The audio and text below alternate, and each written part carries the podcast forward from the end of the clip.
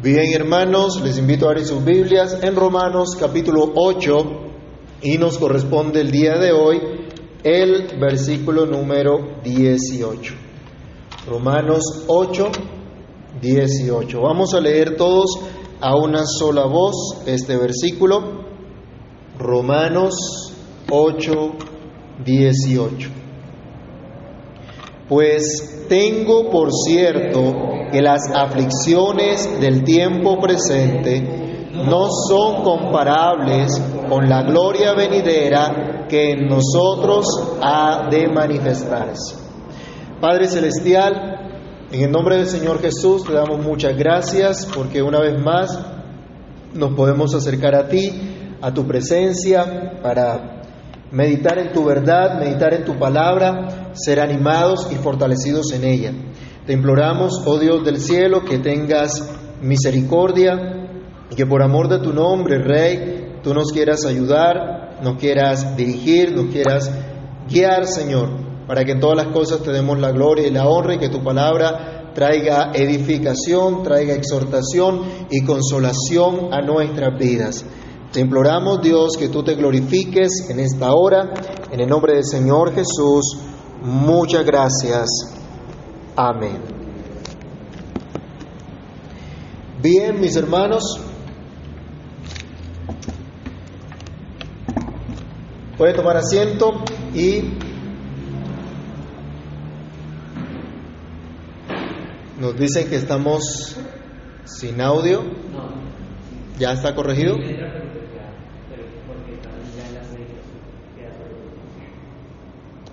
Ok, verifica que esté el audio corriendo, el audio del Logitech, había que cambiarlo.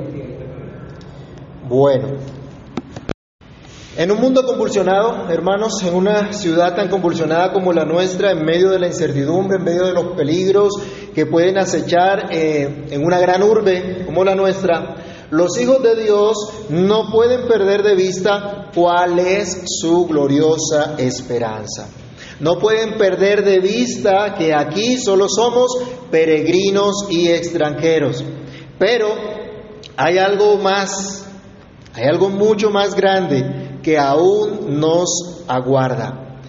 ¿Qué es esto que nos aguarda? A veces nuestro día a día pasa tan rápido, hay tantas ocupaciones, hay tantos problemas, tantas circunstancias, que a veces olvidamos, a veces pasa de largo de, de nuestra visión y podemos tal vez sentirnos desalentados por todas las circunstancias, tentados a seguir la corriente de este mundo como si esto fuera nuestra única herencia. Y hermanos, hemos estudiado ya, somos hijos de Dios, que el mismo Espíritu nos está dando testimonio de esto y en virtud de, en virtud de tal realidad se nos dice también somos herederos somos verdaderamente herederos de Dios y coherederos con Cristo, si es que padecemos juntamente con Él, para que juntamente con Él seamos glorificados. Ahora en el versículo 18 del capítulo 8, en nuestra carta, en nuestro estudio, encontramos la necesidad de pensar en esta futura gloria. Hijo, revisa por favor el, en la configuración del, del audio, debe estar el de la cámara. Es necesario, hermanos, como nos dice la Escritura, que corramos con paciencia la carrera que tenemos por delante sin, sin desenfocarnos. Es necesario, hermanos, que no nos desviemos de la meta del supremo llamamiento que tenemos. Es interesante notar cómo esta esperanza de la cual nos habla toda la carta del apóstol Pablo a los romanos, él ha venido enseñando doctrina tras, doctrina lo que debe creer la iglesia bajo la centralidad de la gracia que nos ha sido dada en Cristo, lo cual nos debe llevar a una verdadera unidad como iglesia, a trabajar por un mismo propósito, a mantener una misma visión, una misma esperanza, pues hemos recibido, hermanos, como, cuerpo de Cristo, todos hemos recibido esa esa, esa esperanza nuevamente. Entonces, ¿cómo es posible o cómo podemos nosotros eh, conocer esta, esta esperanza que tenemos? ¿O cuál es esta gloria que esperamos? ¿O estas cosas maravillosas? ¿O esto más grande que esperamos? Ahora ya gozamos de paz para con Dios. Pero aún hay más. La soberana gracia, la infinita gracia de Dios aún tiene más para nosotros. Y en esto debemos reflexionar. En esta oportunidad y es, eh, vamos a estar hablando acerca de nuestra gloria venidera. Hablando de la gloria venidera, lo primero a considerar es que esta es nuestra herencia. Esto es lo que nos espera. Esto es lo que un día recibiremos.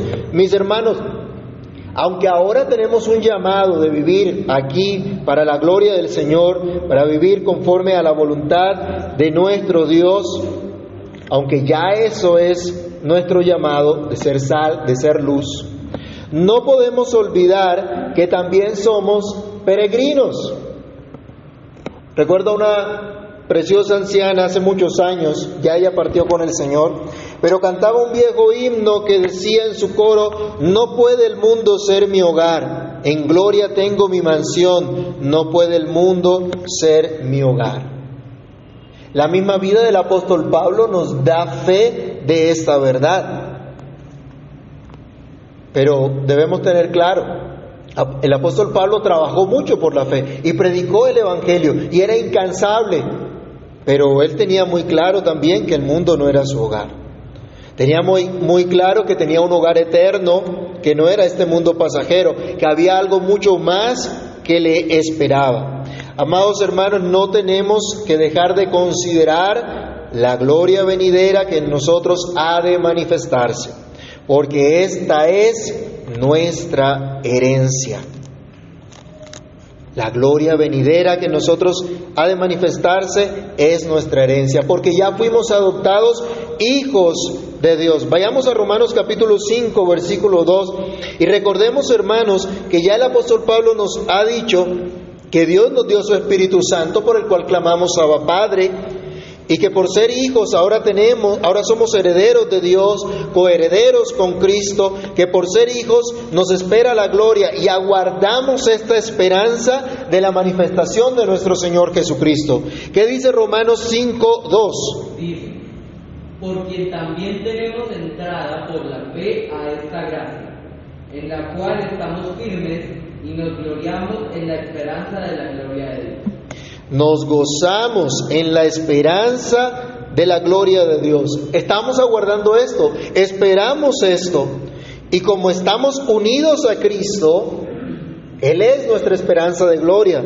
El apóstol Pablo en Colosenses 1.27 le hablaba a la iglesia también diciéndole, es Cristo en vosotros la esperanza de gloria.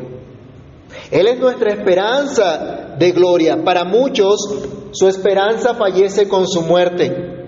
Su esperanza fallece con su enfermedad. Su esperanza fallece con las decepciones, porque no son hijos, porque no han recibido esa justicia divina, porque no viven para agradar a Dios, porque son esclavos del pecado, están aterrorizados por el juicio de Dios.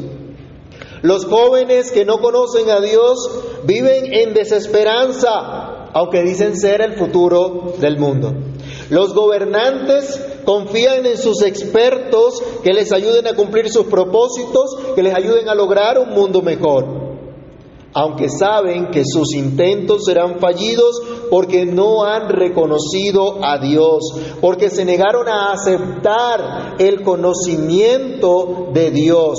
Por lo tanto, su herencia será no será más que confusión, el día en el cual se manifestará el justo juicio de Dios. Ya el apóstol Pablo había hablado acerca de esto en Romanos capítulo 2.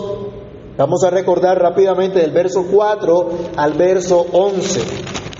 Romanos 2 del 4 al 11. Porque Acá él nos enseña, o menosprecias las riquezas de, la, de, su benignidad, paciencia y longanimidad, ignorando que su benignidad te guía al arrepentimiento. Pero por tu dureza y por tu corazón no arrepentido, atesoras para ti mismo ira para el día de la ira y de la revelación del justo juicio de Dios, el cual pagará a cada uno conforme a sus obras vida eterna a los que perseverando en bien hacer buscan gloria y honra e inmortalidad. Pero ira y enojo a los que son contenciosos y no obedecen a la verdad, sino que obedecen a la injusticia. Tribulación y angustia con todo ser humano que hace lo malo, el judío primeramente y también el griego. Pero gloria y honra y paz a todo el que hace lo bueno, al judío primeramente y también al griego, porque no hay acepción de personas para con Dios. Cuando el Señor le reveló al profeta Daniel lo que sucedería en los últimos tiempos, allá en Daniel capítulo 12, versículo 2, Él le dijo que en el último tiempo se levantarían unos para confusión perpetua, otros para gloria eterna.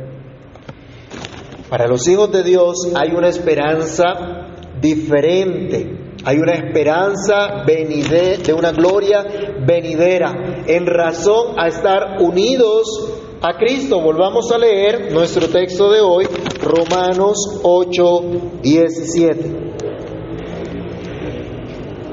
Nos dice el, perdón, el texto de la semana pasada. Y si hijos, también herederos, herederos de Dios y coherederos con Cristo, si es que padecemos juntamente con Él, para que juntamente con Él seamos glorificados.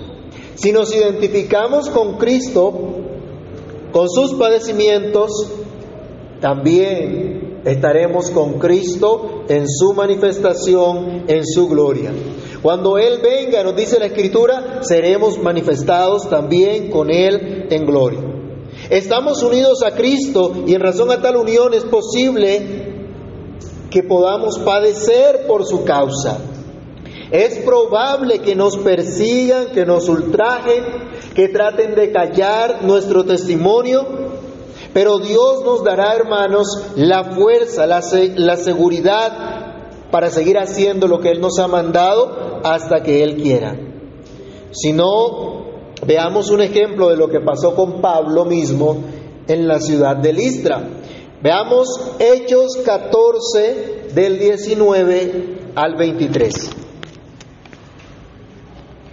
Hechos 14 del 19 al 23.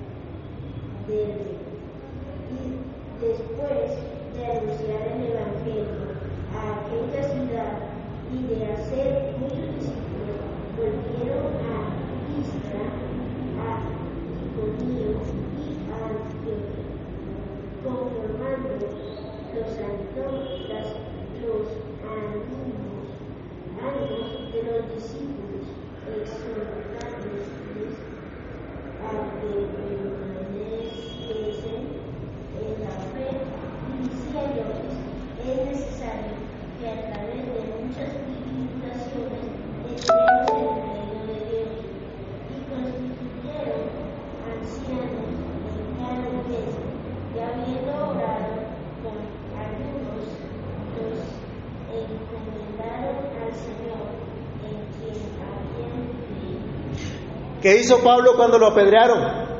¿Se quedó ahí tirado y lamentándose? Sacudirse y siga su camino. Pablo tuvo que enfrentar padecimiento y desde su conversión se le dijo cuánto le sería necesario padecer por causa del nombre de Cristo. Es posible, tal vez a nosotros no nos toque como a Pablo, tal vez no nos van a apedrear a nosotros, quién sabe. Antiguamente, yo creo que de pronto acá mi hermano, que tiene también bastantes años en el Evangelio, de pronto escuchó, no sé si le tocó, la época en que a las iglesias evangélicas le tiraban piedras y rompían las tejas. Y las iglesias tenían que estar cada rato, tener un presupuesto para arreglar las tejas, porque los levantaban a piedra. ¿Sí? Pero bueno, no pasaba de ahí. A Pablo sí, apedrearlo para matarlo. De hecho, pensaron que lo habían matado. La gloria venidera entonces, hermanos, está al estar unidos a Cristo. Y si estamos unidos a Cristo, en el versículo 17 él decía, si es que padecemos juntamente con Él. Y Pablo nos dice ahora en el versículo 18, yo sé que hay una gloria venidera y no hay duda acerca de ello. Dice, pues tengo por cierto que las aflicciones del tiempo presente no son comparables con la gloria venidera que en nosotros ha de manifestarse. Pablo está diciendo, estoy totalmente persuadido, estoy completamente convencido. Hay una gloria venidera que es mi herencia, es la heredad que me ha tocado, que Dios ha preparado para mí y para todos los que aman su venida.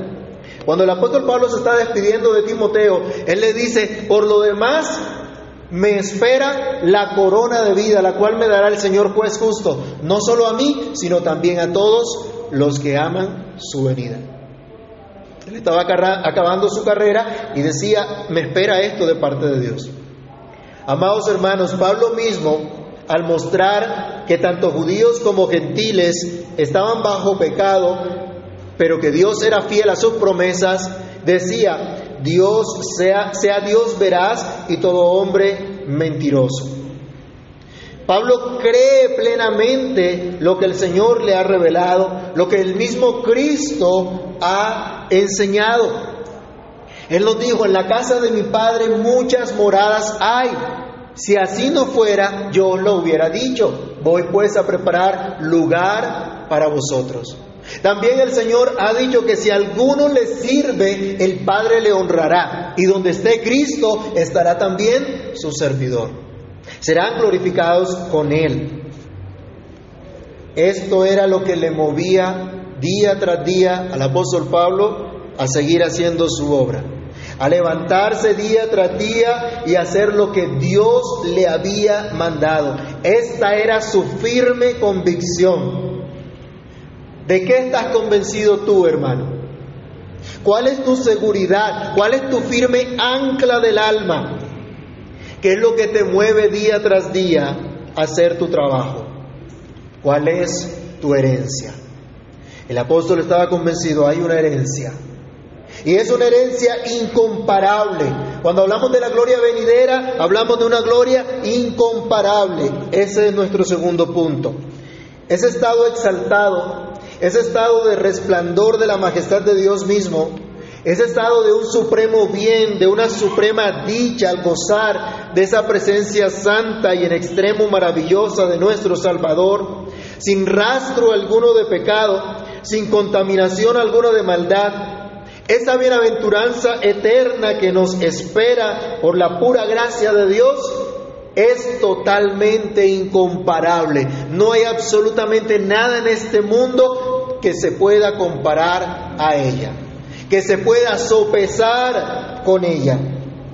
Pablo nos está diciendo, aunque en este tiempo presente, en esta época que me tocó vivir, en este estado de peregrinaje en esta tierra, tengamos que sufrir por causa de Cristo, o incluso sufrir por pertenecer a una raza que ha caído en pecado, por la gracia de Dios, Él nos ha hecho sus hijos.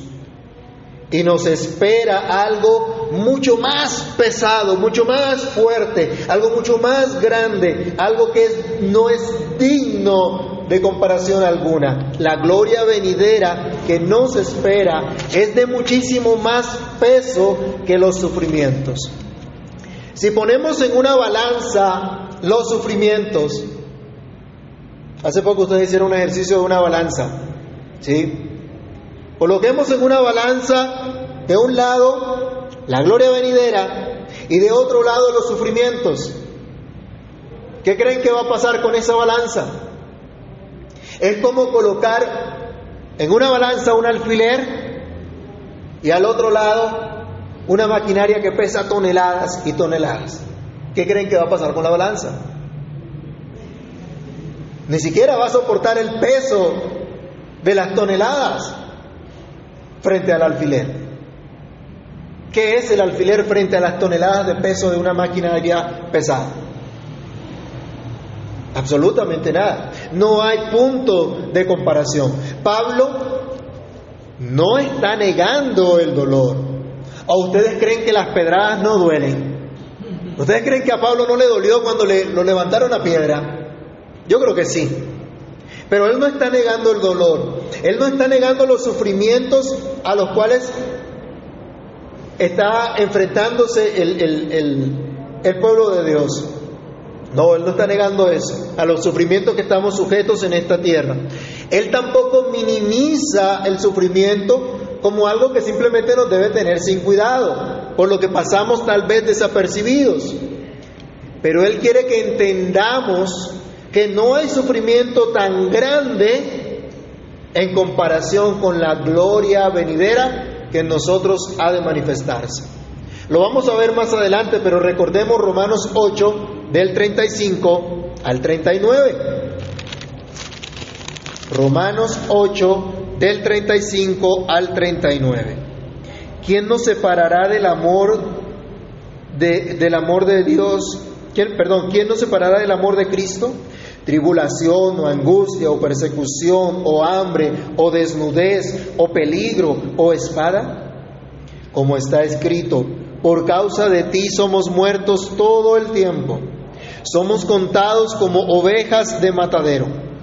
Antes en todas estas cosas somos más que vencedores por medio de aquel que nos amó.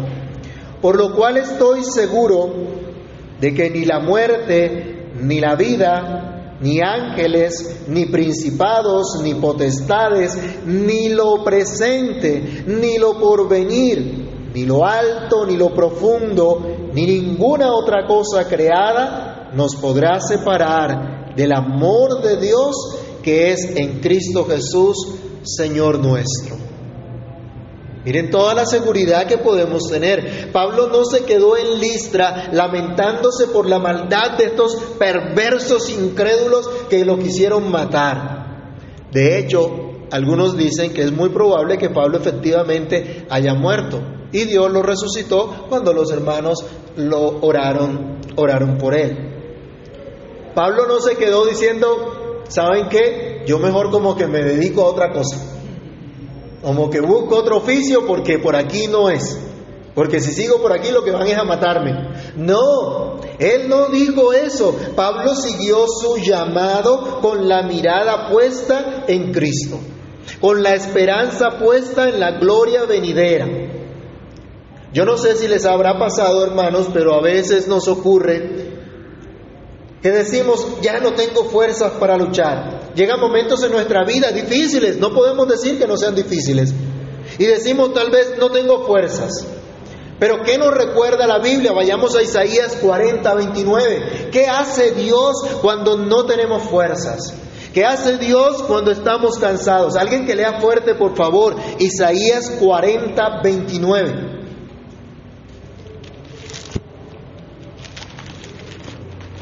Él es...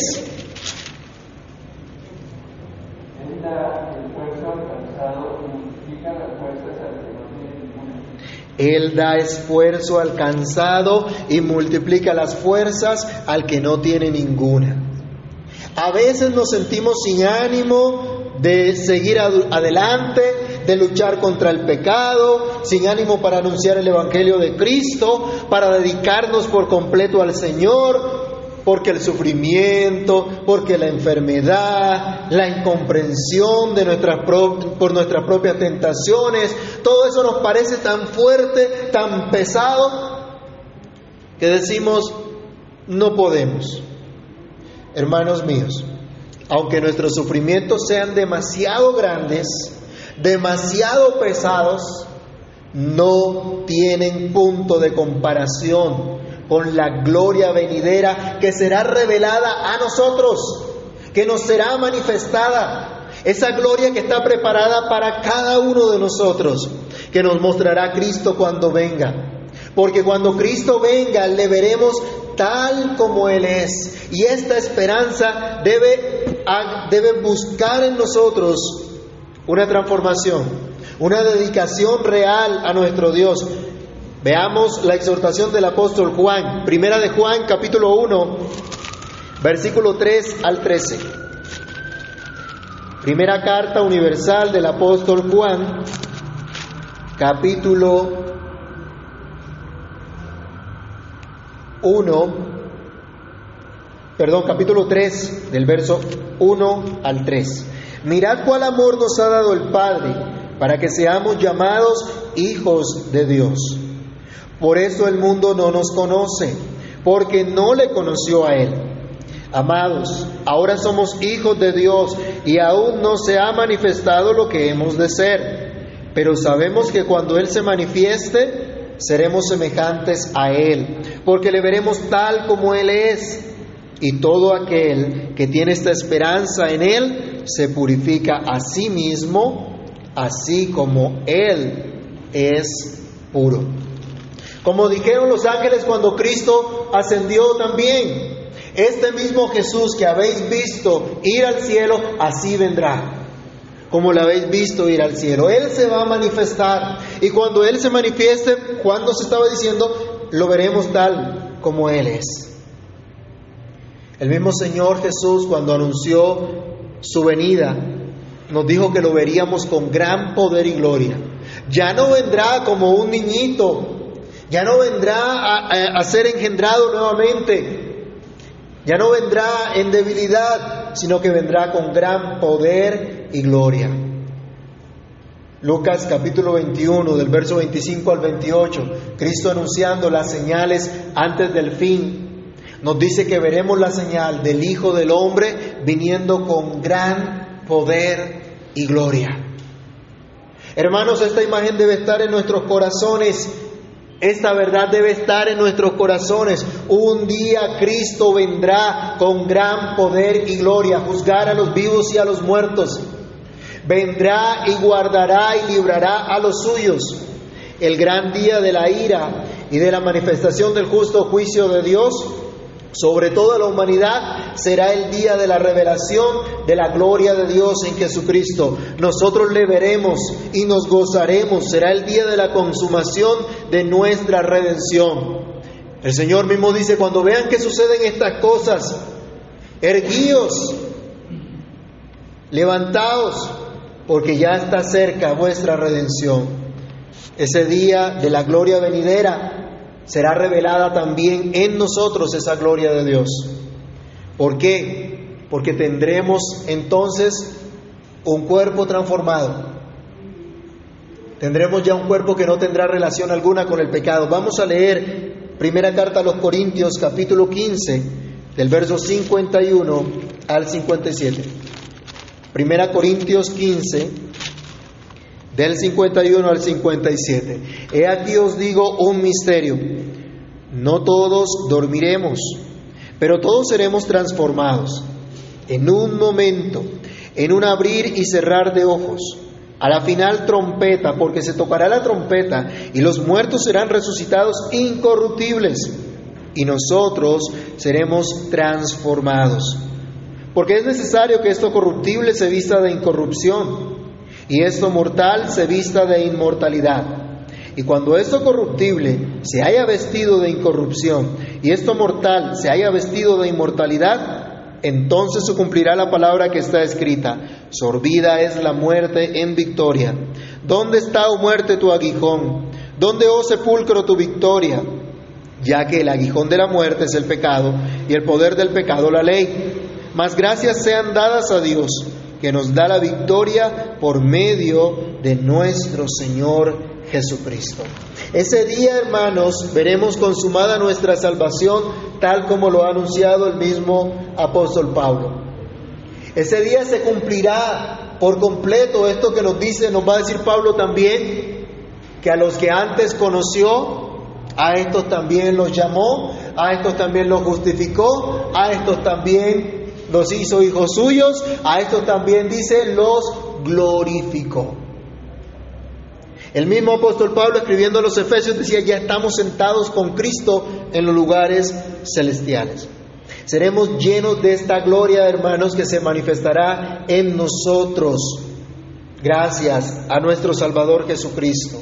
A esto nos destinó, a esto nos llamó el Padre Celestial, quien sujetó a su propio Hijo a padecimiento. La Escritura nos dice que era necesario que habiendo de llevar muchos hijos a la gloria, perfeccionase por medio de las aflicciones al autor de la salvación de ellos. Cristo fue sometido a padecimiento, Él es el, el, autor de nuestra salvación y Él llevaría, nos llevaría a la gloria. Esto es lo que esperamos. Nosotros mismos reflejaremos entonces la gloria de Dios, como es el diseño original. Llevaremos perfectamente la imagen del que nos creó. Disfrutaremos por la eternidad nuestra bienaventurada esperanza entraremos en el gozo de nuestro Señor y llegaremos a nuestra patria celestial.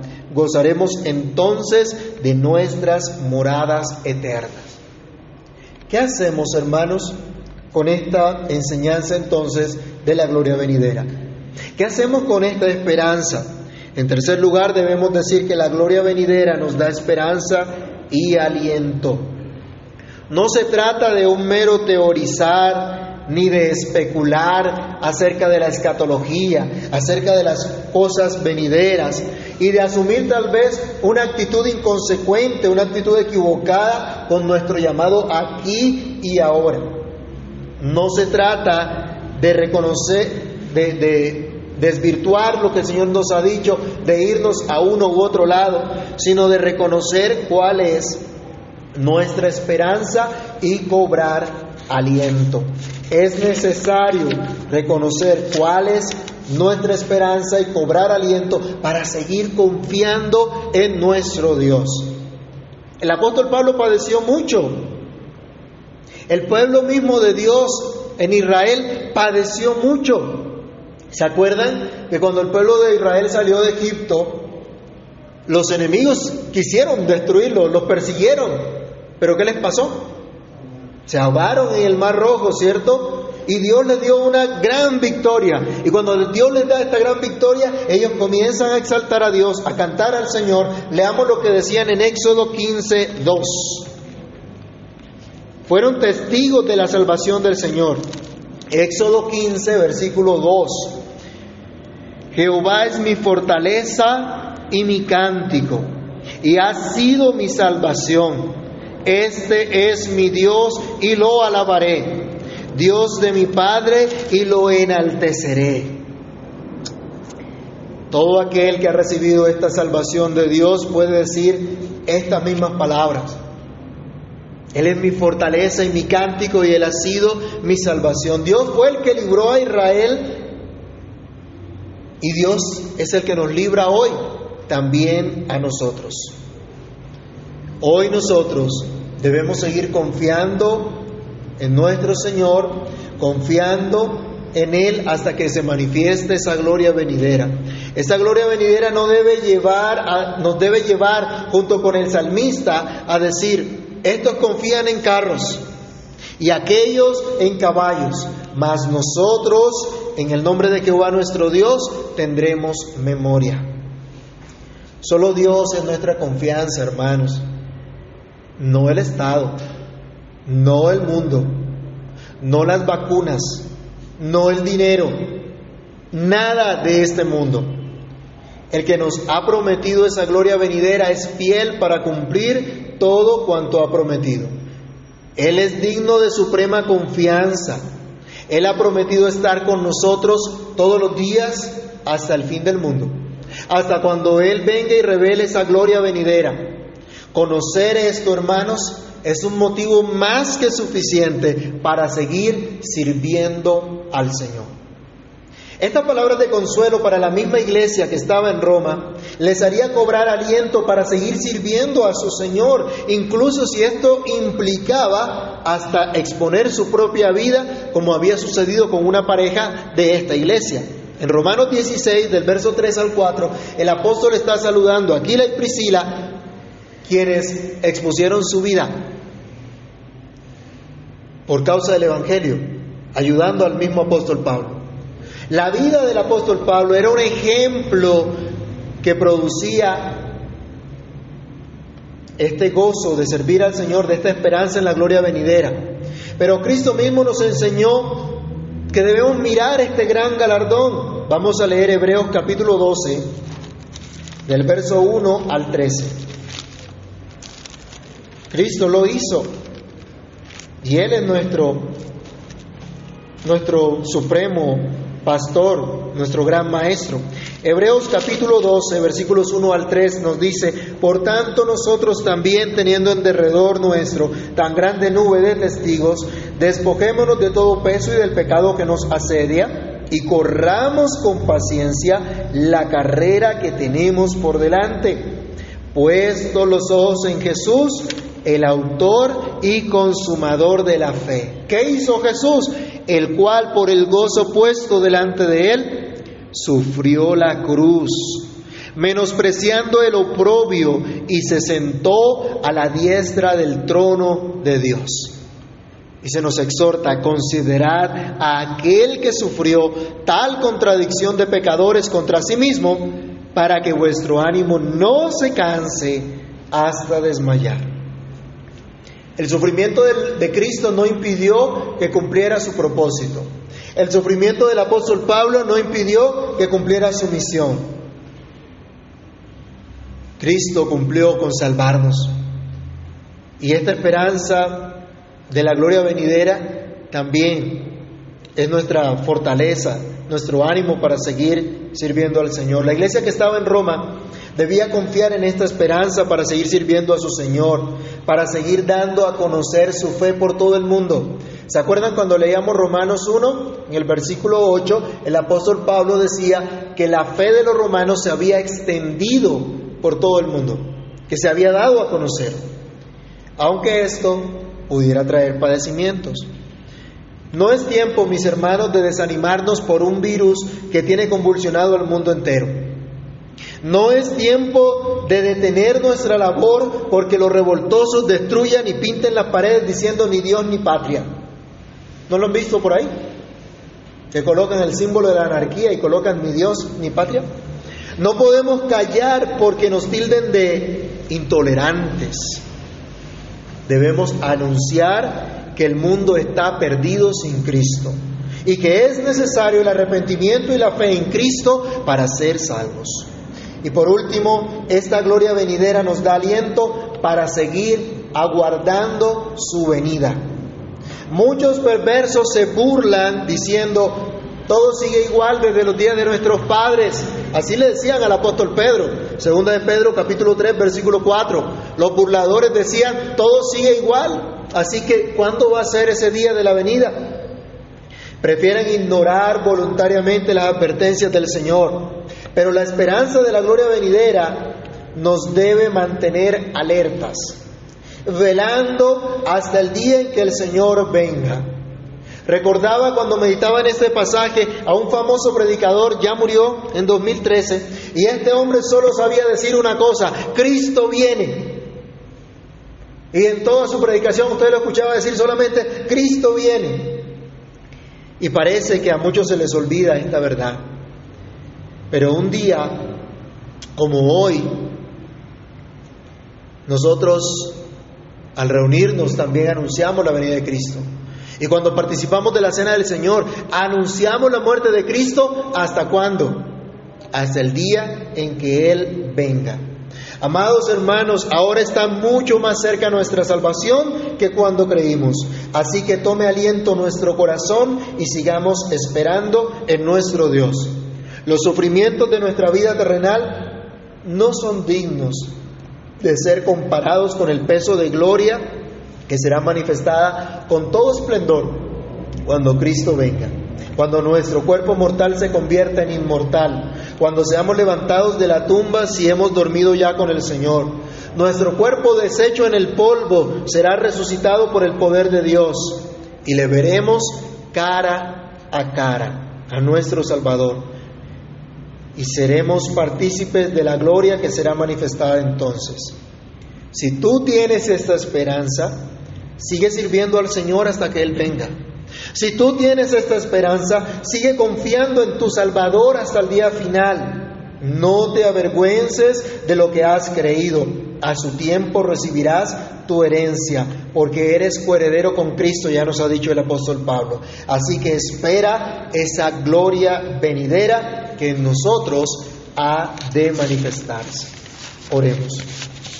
Amado Dios y Padre que estás en los cielos, en el nombre del Señor Jesús, te damos muchas gracias por tu palabra y gracias por darnos a conocer esta esperanza gloriosa que tú nos has concedido. Permite, Señor, que podamos seguir confiando en ti y que con todo el corazón te sirvamos y que con toda nuestra fuerza, Señor mío, te glorifiquemos en lo que hagamos. Ayúdanos a vivir cada uno nuestras vocaciones para la gloria de tu nombre, pero conservando siempre, Dios, esa confianza segura en esa gloria venidera que ha de manifestarse. Señor, que en medio de las dificultades, las incomprensiones, las dolencias, las enfermedades, cualquier cosa, Señor, por estar en este mundo caído, ayúdanos a confiar en ti y a tener esta esperanza viva que nos mueva a hacer lo que tú nos has mandado hasta el día en que Cristo venga. Ayúdanos, Señor, y encamínanos, por favor, que tu palabra cumpla su propósito en nosotros y tú nos quieras ayudar para tu gloria y tu honra. En el nombre de Cristo Jesús pedimos todo esto, te damos muchas gracias. Amén y amén.